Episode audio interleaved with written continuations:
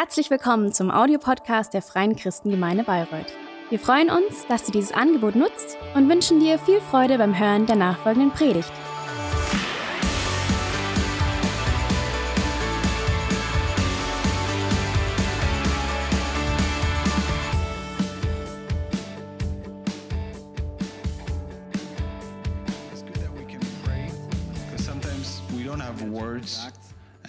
Toby said it already that in the next 14 days we want to take time to pray together as a church. But the question is, why do we pray? Why do you pray? Vielleicht ist es was, was du gelernt Maybe sometimes, or maybe it is something äh, that you have learned that maybe for eat, before you eat you pray, or um, before you bring the children to bed you pray, ist wichtig und or you say, okay, yeah, that is important, and and for sure Christians pray. Aber ja, wir, wir But yeah, doch, weil wir glauben, We pray because we believe that prayer helps, that prayer changes something, that prayer works, that prayer Dass wenn wir beten, changes. Gott anfängt zu That when, that when we pray, God starts to act. kommt. Dass wenn That when we pray, heaven will come down to earth. And that when we pray, God's will will come down. kommen mit unseren Bitten, sondern and will be done. ist Ausdruck unserer Beziehung zu Gott. Es ist A prayer is, is an expression of our relationship with God, is speaking with God, talking that, to share with Him what is important to us. To pray is to, to live with God and to expect from God and to expect with Him. dass, dass wenn wir nicht an die Kraft des Gebets glauben It, it is true that if we don't believe in the power of prayer, then we could also just not do it because it wouldn't make any difference. If prayer didn't work, dann könnten wir auch gut darauf verzichten. we could just not do it. Aber wir glauben But tatsächlich, we dass believe that prayer. Is a total game changer. mir geht's oft And you know, ich das weiß und auch even though I know that and I've experienced it so often that God has answered prayers and that I am blessed because others have prayed for me and that I re- really realize that prayer changes some, something, but so often I still struggle. öfters träge und müde, als I, I feel like I'm sluggish, I'm tired, and I, so often I feel like I should be more passionate, more convicted in my prayer. bin ich auch And äh, sometimes I'm also Gebete nicht ganz zufrieden. not that happy with the success hm, rate. I, I would I would love to have a bet, better success in prayer im Gebet. Warum? Weil and more power in prayer. Be- Gamechanger ist. why? Because Ich selber denke power, uh, because prayer is really a game changer. Christine and, and I, we always say, oh, we so often say we have to pray more, not because we have to um not because it is compulsory that we have to convince God some way anfängt etwas zu tun, or that so that God will start working but because we feel that there's so much more possible if we pray because prayer has power oft wissen wir nicht, wie wir richtig so often we don't really know how to pray. And Selbst die Jünger, die that drei Jahre we have something in common with the disciples there. Jesus zusammen waren, because they were haben, wie Jesus together with Jesus for three years and they saw Jesus praying for people. He saw uh, they saw Jesus, Jesus lehre uns, wie wir beten können. praying for people, healing people, eine Anleitung in and they ask him, how, how should we pray? And he gives them this manuals of the, Gebets ist und of the Lord's Prayer. liebt Das, dass die And I love that Gebete ist von The Bible is full of prayers, unterschiedlichen Menschen, von full of prayers from different people, men and women, from different times. They lived at different times and in different situations. And we know them because they are in the Bible. Menschen gebetet haben. And now to read about how they prayed, and if we read the Psalms from David, sometimes when I read the Psalms, Wir sind oft I'm like, vorsichtig und zurück, so we are so cautious, but so alles vor but David really brings Er everything before God, Hoffnung, eine Zuversicht. pours everything out, and he has such a such a passion there wird uns auch so ein and such a hope genannt. such a conviction. In the, in the New Testament, we Jakobus in seinem Brief an die Christen sagt, we have in James one person Elia. Und Elia who is given us as a role model. It's Elijah. Christus, also ein ganz schön Elijah was a prophet um, Ähm, in the 9th century, so that's way back already, 9th century before Ähm, Christ. Von Gott her zu dem Volk zu And prophets were people who he, who heard from God and then spoke to the people. So if diese Menschen gesprochen. if God wanted to tell the people something, then He would speak through the prophets. lasst uns mal lesen, was, And so let's read Jakobus über diesen um, from James how he describes Elijah. Let's read James 5. Da heißt es, das Gebet Äh, eines 16. The effectual, fervent prayer of a righteous man avails much. Ein, El- ein Mensch, Elijah was a, darum bemüht ist, ein Leben in a righteous man is is a man who, who who's living in the will of God. It says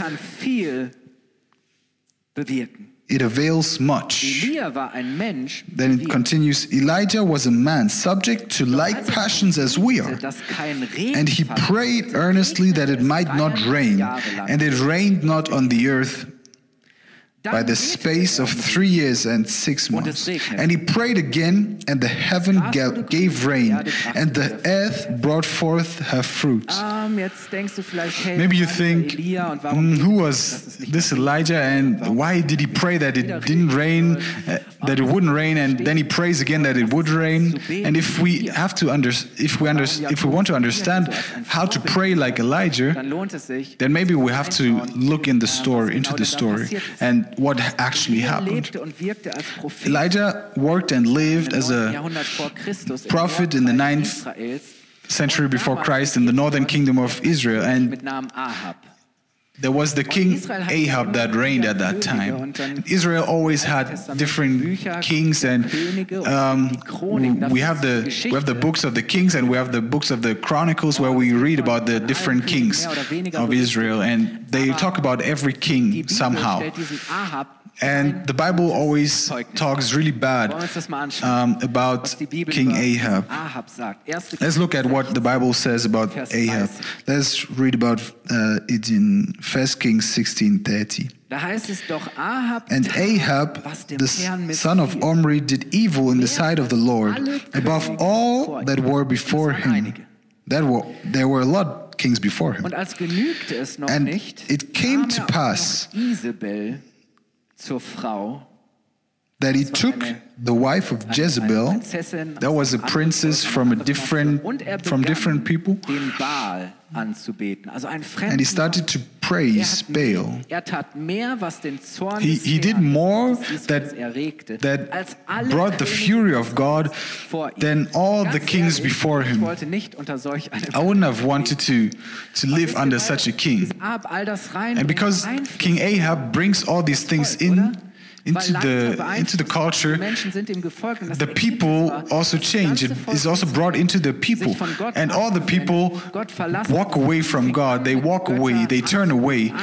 They, they start praising, start worshiping other gods.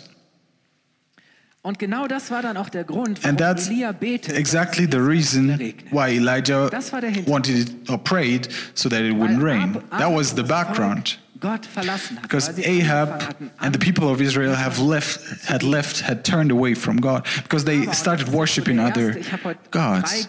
I have three different reasons.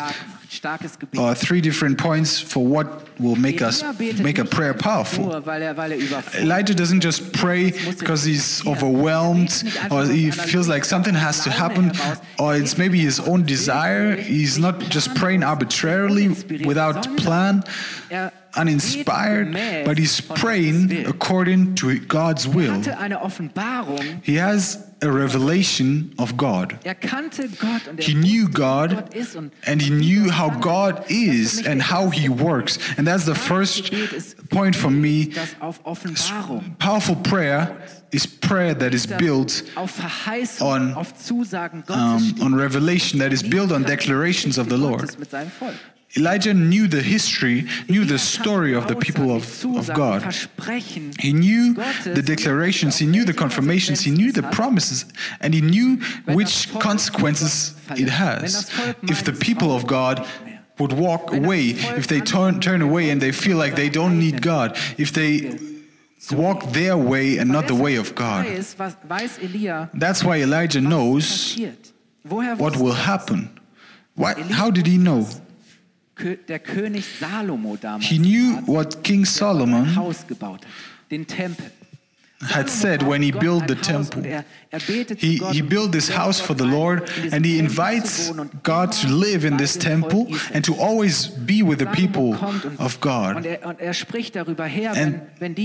Solomon says and he prays to God, if, if this is, is happening, then do this and if, if we pray and, and go back to you, turn back to you, then please forgive us. And he describes all these things and Solomon back then already spoke about what is going to happen, about the things that Elijah is now experiencing.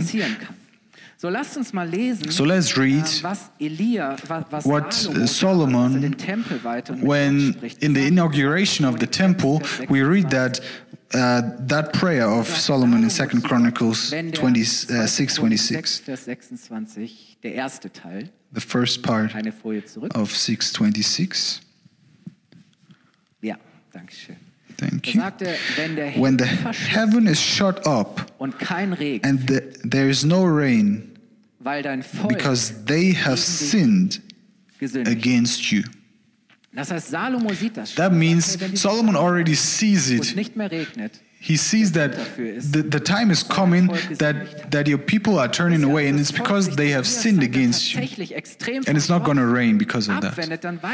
So- Elijah knows that if the people are going to turn away, which they did now, then it's not going to rain. And he's going to Ahab and he's telling them it's not going to rain. And that's, we are reading that in chapter 17, verse 1. War der Herr, der Gott Israels lebt, der Gott, dem ich dem And he said to Ahab, As the Lord God of Israel lives, before whom I stand, there shall not be dew nor rain these years, but according to my word. Honestly, Elijah goes to him as a prophet, to Ahab, and he says it's not going to rain because I'm saying so, because I'm praying for that. And exactly that's what's going to happen. Und Elia betet, And Elijah prays, mehr, wisst ihr, was jetzt auch and it doesn't rain again. And you know what is important? Elijah also knows that it was God's- Volk zu bestrafen damit, sondern dass es God's goal behind that, not to, to punish the wieder für sich people, but to bring the people back to Him, Möglichkeit und Chance to give a chance to, to, for the people of God, for them to, to turn back, to, to see what it is or how it is to walk without God, to leave Him, and to now to give them the chance to turn back, to, zurück zu Gott zu kommen. to for them to renew their mind and Perspektive ist, ist so wichtig. And this perspective is so später dann dazu important because when Elijah prayed da kommen wir for the rain to, to come again, and we are going to talk about that later, er genau um he prays exactly for that. Damals schon Salomo For, exactly for what Solomon had said already. kommen sah ah, und gesagt, Solomon had wenn diese Zeit already irgendwann kommt, dass das so sein wird, dann betet already Salomo fores- auch schon foreseen that, prophesied that, soll, wenn das and he, he speaks about that already. noch mal zurück Let's go back to, Salomo. Ich will to Chronicles. Let's go back to aber wir gehen Solomon. We're actually walking somewhere, so please don't be confused. In Second Chronicles 26, now part B, yet if they pray toward this place and confess your name sich von seiner and turn from their sin, weil du es bestrafst. when you do afflict them, then hear you from heaven and forgive the sin of your servants and of your people Israel, when you have taught them the good way wherein they should walk and send rain upon your land, dass du deinem Volk which you have given to your people for an inheritance. Isn't that interesting? that- Solomon actually prayed that prayer dass dann Elia that now Elijah, 100 years later. Also Und ich möchte zum prays. Punkt kommen. I want to get to the point. Gott hatte Salomo God damals versprochen, dass wenn das Volk promised Solomon that when the people of God come back, when they start praying, when they turn away from their sins, that He would forgive, that He would heal the land, that He would give rain again. Elias Gebet, als er dieses Gebet spricht, When Elijah prayed that prayer, it had power because it was built on that revelation of God. Because he knew that that's what God is going to do, that's what God wants to do. It's not going to rain until he's going to pray again. und, und er selber leidet unter dieser And Elijah is also suffering um, because of the drought. Graben, die ihn He, he's first at the river, and the river dries out, dries up, and then the ravens come and feed him. God provides him, and Ahab sends for him and blames blames Elijah, and Elijah now flees to the to a foreign land, and he he meets a widow who just has a son, and who, who herself didn't have enough, and the hunger and the famine spread in the nur noch ein land. bisschen Mehl im Topf, ein bisschen And she just had some small flour and some small Weißt du was? oil, and Elijah comes and says, If you b- believe and you, if you have faith in God, then God is going to bring a miracle. He's going to provide for us. And for months, they can live from that small flour and oil. weiß Elia dann, jetzt ist And one day, Elijah knows that it's not time for me to hide anymore. ähm, The time is ripe for me to go back, to ja, go back to Ahab. mit diesem Ahab And he encounters Ahab, meets him. Sagt, He- das haben wir alles dir zu Ahab is furious. He blames him and says, This is all your fault. Dafür, dass es nicht And Elijah says, No, no, no, it's not me. It's not that das Volk Gott verlassen hat. the drought is not because of me, but the drought is because you left the Lord. You walked away. sehr, sehr mutig, nur, er And Elijah uh, er is very bold, not that he just confronts them, der wahre Gott ist. but he says, Let's see who's the real God. Zusammen, das waren insgesamt Get all your Baal, Baal prophet, Sondern 450 And he brings all the people of Israel all together. Let's let's see the who is the real God. And we will build an altar out of stones, and we are going to uh, bring wood on top, and then a sacrifice. And whoever is going to consume the sacrifice by fire is going to be the real God of Israel. And the Baal, Baal prophets, they they are first, so they they now shout out, they cry out, they they pray, and and nothing shows any effect and they tr- they hurt themselves because they feel like maybe if they hurt themselves the god will will hear and elijah is, is mocking them because he's and he says that maybe your maybe your god went to the toilet it's actually there um, maybe he doesn't hear you right now and that's that's really harsh the way that Elijah is, is acting there. But whatever the Baal prophets do, nothing is happening. And now it's Elijah's turn. And you can you know that all the eyes are now on Elijah. He has the pressure to show that this is really for God to show himself. If this doesn't work, ist es wahrscheinlich mit mir vorbei, Then- mit meinem Leben. my life is over. Darf, davon, ent- davon hängt ab, And wie die Zukunft This is all about the future right now for the people of Israel. If they are going to come back to, to God. And Elijah says, Let, let's increase the challenge. He- he puts über das Holz und, und water, macht noch einen buckets of water, and mit Wasser und then another ich denke mir nur, wie die Leute more water and water, buckets of water, and it's just increasing the challenge. And he feels like, and the people around must have felt, ah, is it not difficult enough already? And in that challenge, Elijah prays. Warum? Weil weiß, dass sein Gott And why? Because he knows that his God is living and that the God he serves works dass sein Gott miracles. er. That his God is doing what he promises, that he is going to answer when we pray. Weil sein Gebet auf Offenbarung aufbaut. Because his prayer is built on revelation. Er And you know, auch in der even in that situation, he, he reminds himself of, of what Solomon said. Solomon did the same thing. We have seen it already when in the inauguration of the temple, he prayed and, and we read again in 2 1 bis Chronicles 7 verse 1 to 3 Als Salomon Now, when Solomon had made an end of praying, Volk war versammelt damals. Alle all the people were still there, also on that in the temple. zeigt Gott sich I- der And the question was, is going is God really going to show himself? So now when Solomon had made an end of praying, the fire came down from heaven and consumed the burnt offering and the sacrifices, and the glory of the Lord filled the house. And the priests could not enter into the house of the Lord, because the glory of the Lord had filled the Lord's house. And when all the children of Israel saw how the fire came down and the glory of the Lord upon the, came upon the house. They bowed themselves with their faces to the ground upon the pavement and worshipped and praised the Lord, saying, For he is good, for his mercy endures forever. So Elijah knows he has God has done it before, and because he's still the same, he can do it now again, he will do it now again.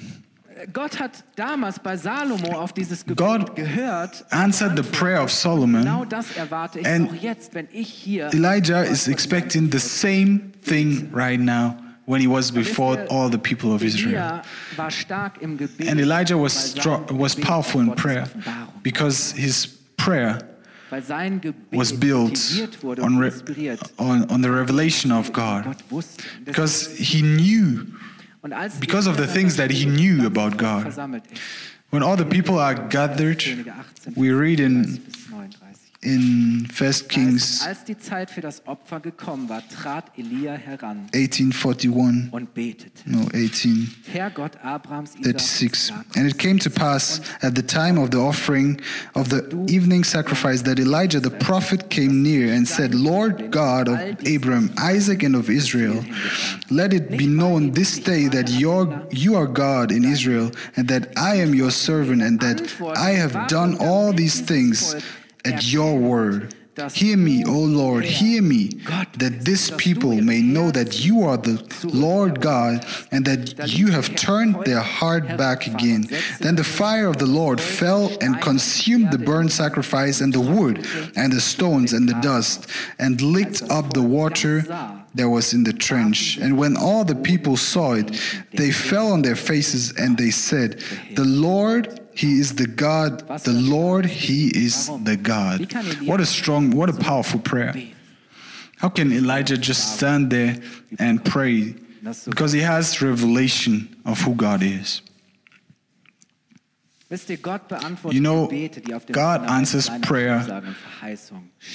That is built on the foundation of His promises, of His declarations. Your prayer are going to make His story. And our, our strength, our power in prayer, the more I know God is going to increase, the more I know how mighty, the, the more I know how good, how powerful, how gracious He is, the more I can pray, the more I can pray in power. The more you know God, the more bold you can pray. Deswegen möchte ich dich ermutigen, bete That's why I want to encourage you to boldly Das ist das pray. That's the first thing. Offenbarung baut. Das zweite ist Gebet, Prayer that is built on on revelation. The second thing is Dann so auf, prayer that dann noch nicht zu Ende, aber dass all diese Baals- that sees change. So now all the all the prophets of Baal are dead, Tabula rasa, könnte and man so sagen. um, Ähm, Elijah is very radical about that, but das passiert, dass they all die. bist jetzt zu Gott And the people of Israel have turned back to God. They have prayed to God, but it still didn't rain. Und das war ja, was Gott eigentlich And that was actually what God had said that it would rain. obwohl noch nichts davon zu sehen And even though nothing is visible that God that it would rain, but Elijah already hears and sees it. Do, you know die Gott kennen, um, when people of. God have a revelation, they already see it. They already Lass uns mal weiter know that it's going to happen. Let's read. Let's continue reading from 1 Kings 41.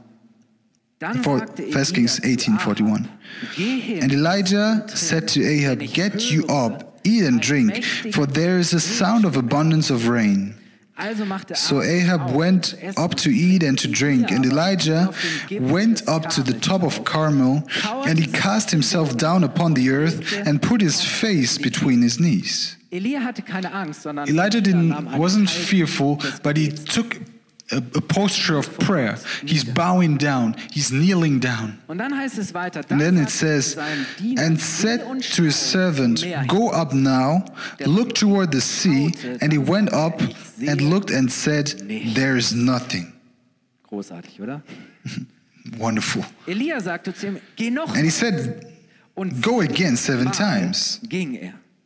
And it came to pass at the seventh time meldete ihm der Diener, that he er said, Behold, there arise a little cloud etwa so groß out of the sea, like a, like a man's hand. Irgendwo ganz hinten am Horizont. So somewhere far away over the sea, ihr, was ich gedacht habe? nothing big, but you know what I felt? Geschlossenen, sondern mit We don't pray with closed eyes, but we heißt nicht die Augen open, but with open eyes. nicht mehr mitbekommen und, und It doesn't mean to just close our eyes and then not see what happens, but it means we pray until we see a change. Ähm, mindestens sieben Mal. Elijah Er prays ganze Zeit. Wir wissen seven nicht, ob es times, at least seven times. We don't know if it is in, in one hour or in, in several hours or even several months, maybe.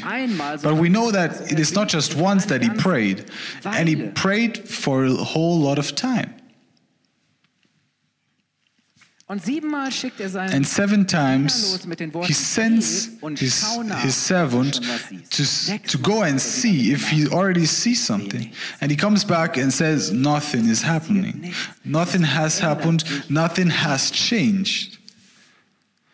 Wisst ihr, was ich gedacht habe? Wie And you know what I felt? How often do we just pray once? Maybe even sometimes, several times. Aber wenn wir dann keine But Veränderung when we don't see a change, hören wir auf. we just stop.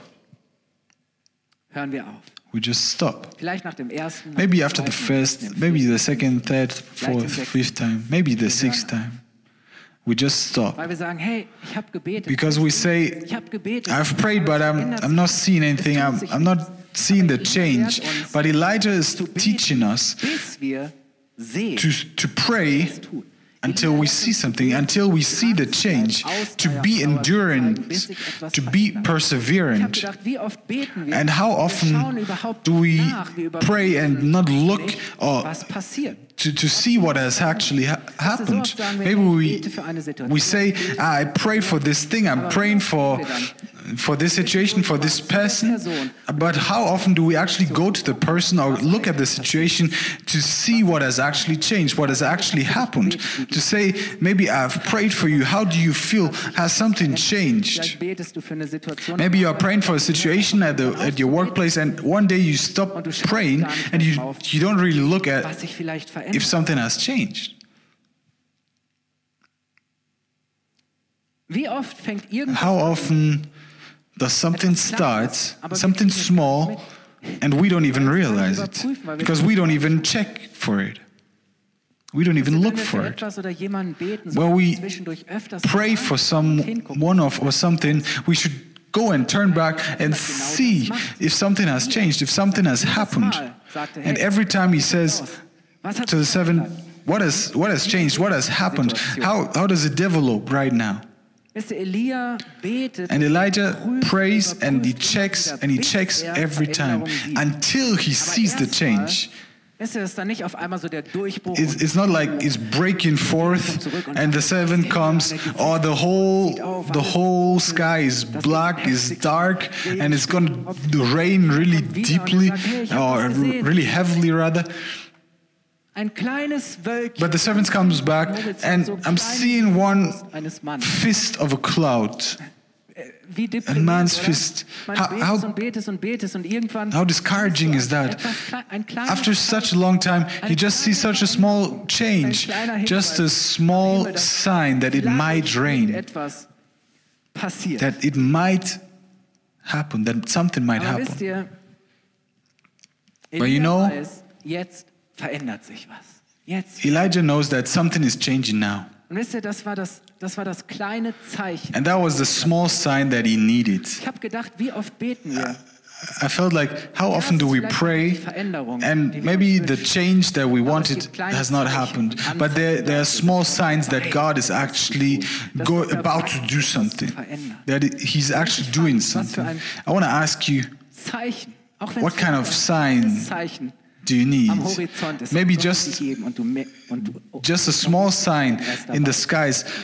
dabei etwas zu What sign has God already given you? What sign do you need? wenn wir beten, immer wieder I feel like so often it's, it's important to, to always check and to look if God is actually doing something or what God is actually doing.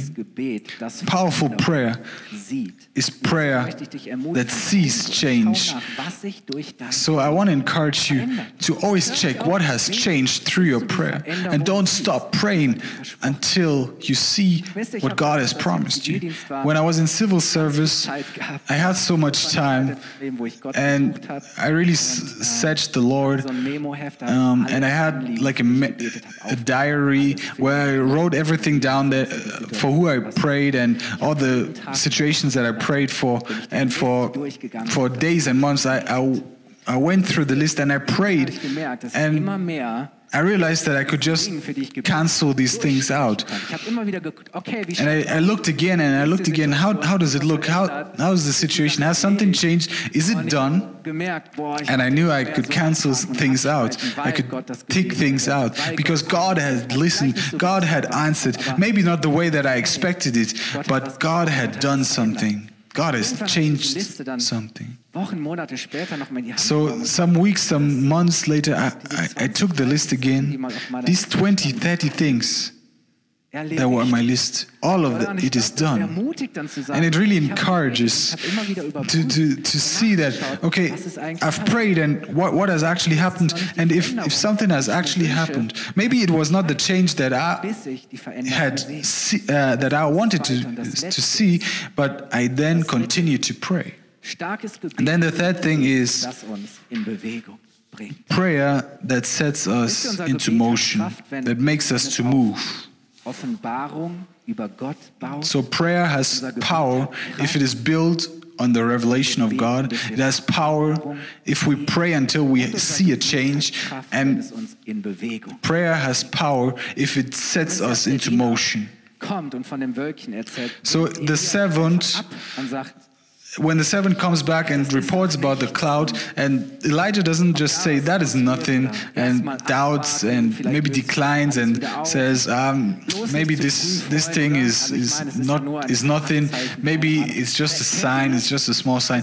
But but you know that as well, right? To, we are so good at downplaying these things, saying ah this is too small. This is just a small change. This is just a small sign. But that's not what Elijah is doing. für ihn ist And for him, dieses Wölkchen nicht, Thi- nicht this cloud Enttäuschung zu sagen, oh, jetzt habe ich aber so it- lange it's not for him to be disappointed to er say okay i've prayed for such a long time and now i just see this cloud. I just see this small cloud. Es ist keine Enttäuschung. it's not a disappointment ist etwas, das ihn in Bewegung but it gets him to move. It it sets him into motion. he he's now saying okay i've prayed and now i'm go- i'm i'm going. Now i'm moving. Now i'm it's time to walk. It's now time to run. And so, so often we pray for for change and then when we see change we don't really get moving. Have you realized that before? Schenke, dass diese we pray, wächst und mehr oh Lord, let this church grow, let people have a relationship with you, zeichnet sich das vielleicht and then maybe we see it happening. And something is, is really working, something is changing, but then we are not prepared because we have not moved. We are not moving. And so often it happens. It happens all over again. Und wenn sie sich And we, we pray for kommen wir nicht change. And we don't get moving. Aber für Elia war klar, We don't get into motion. auf geht's, los, der Regen kommt. But for Elijah, it was er ist clear. He, he has seen the fist, so the rain is coming. So let's get moving. Verse So let's. I want to close with the last verses 46. with 1 Kings 18 44 to Als der Diener 46. zu ihm kam, And it came to rief pa- Elia lauf zu And he said, Also wie gesagt, Go up. We have just seen the, the small cloud, and he said, and he said, Go up, say to Ahab, prepare your chariot and get you down, that the rain stop you not. And it came to pass in the meanwhile that the heaven was black with clouds and winds, and there was a great rain. And Ahab rode and went to Jezreel, and the hand of the Lord was on Elijah, and he girded up his loins and ran before Ahab to the entrance of Jezreel. Just for you to understand, the king is using the chariots, he's using the horses, the horsepower, and he starts riding there.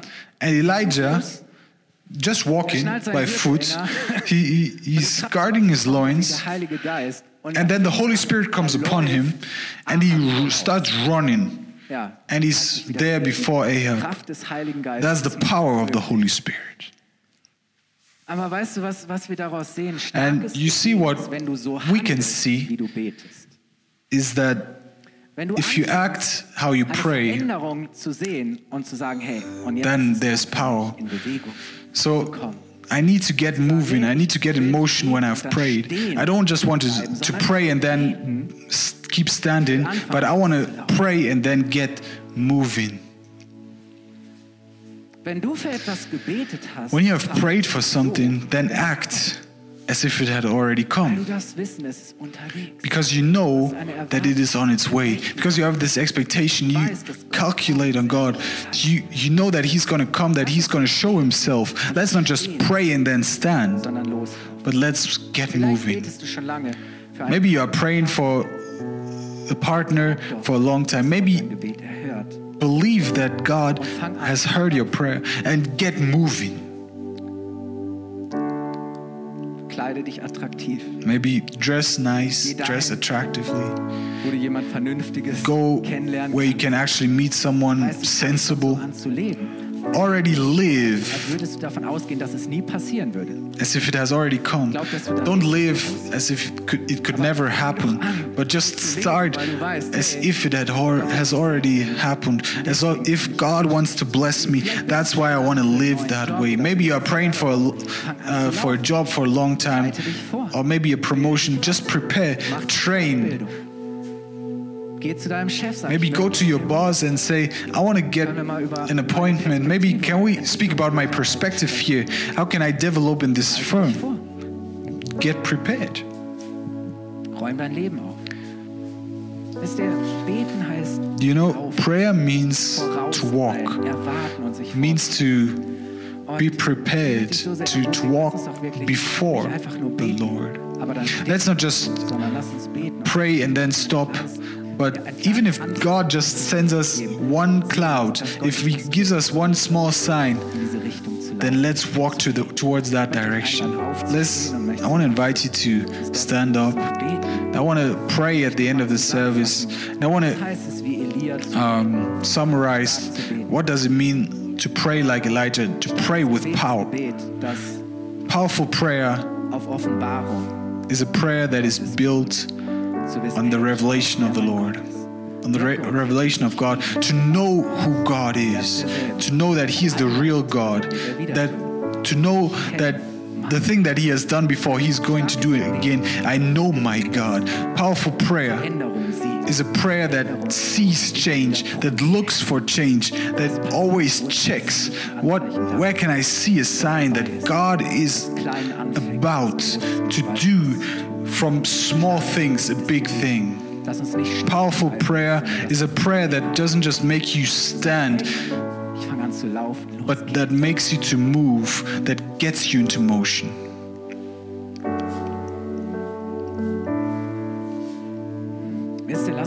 You know, die Haltung sein, weil wir in der Let's be in this Kirche auch besonders beten. let's be in this mood of prayer. Let's be in the, the mood of powerful prayer. Let's be in the mood of knowing God and to say nothing is impossible for our God and to pray with open eyes and to look where are the signs that we that God has heard our prayer. And to say no I'm not just stopping. I'm not just standing but let's act. Let's live what we are praying for.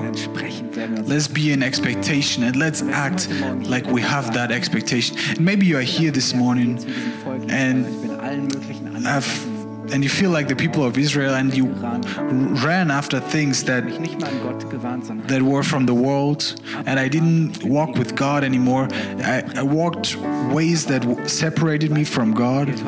But for you, have this invitation this morning. Und du merkst, so, hey, ohne Gott funktioniert and you feel like without God, it doesn't work. und Gottes Einladung für dich, And God's invitation for you today ich möchte zurückkommen zu Gott, is ich möchte umkehren, to come back to Him, Vergebung meiner Schuld bitten. for you to, bist, wenn du das to be forgiven. If you come to God, if you come back to God, if you pray to Him, if you plead for forgiveness, that He er will forgive, that He will hear, and that He will heal. lass uns die Augen schließen. Let's close our eyes. Wenn du heute Morgen If you are here today diese Einladung annehmen and you want to take this invitation and you say, I want to get back to God, I want to come back to Him, I want to take Him as my Lord and Savior, I want to be forgiven, Ich möchte ihn bitten, ihn zu I want to pray for. For him to save me. I want to walk his ways. Just lift your hands as a small sign that you want to take this promise, that you want to take this declaration of the Lord. Father, I thank you for everyone who comes right now, who turns back to you. I thank you that you have promised that that when we come to you that you will help us that you will save us and i speak that over everyone who has consciously or unconsciously lifted their hands. So Lord, I pray that we will pray with the that we will pray for, with the revelation of who you are. Thank you, Lord, that we have new life in you. Maybe you're here this morning and.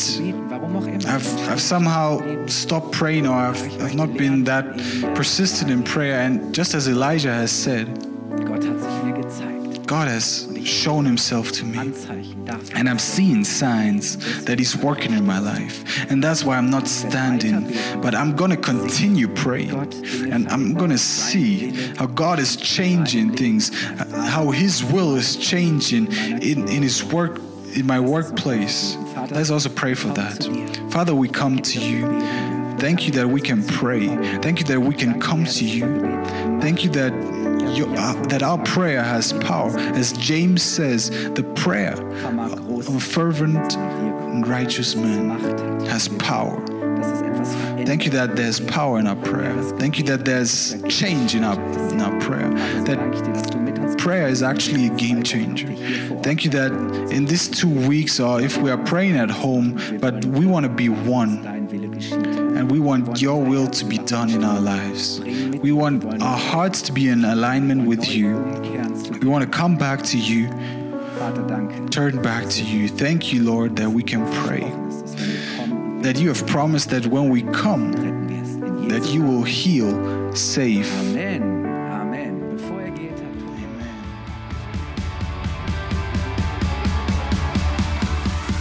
hat Hat dir die Predigt gefallen? Gerne kannst du sie mit Freunden teilen oder uns einen kurzen Kommentar hinterlassen. Noch mehr würden wir uns aber freuen, dich persönlich kennenzulernen. Du bist herzlich eingeladen, einen unserer Gottesdienste am Sonntag zu besuchen. Alle Infos findest du unter www.fcg-bayreuth.de. Dort kannst du uns auch eine persönliche Nachricht schreiben, wenn du mehr über ein Leben mit Jesus erfahren möchtest oder andere Fragen zum christlichen Glauben hast. Bis zum nächsten Mal. Ade!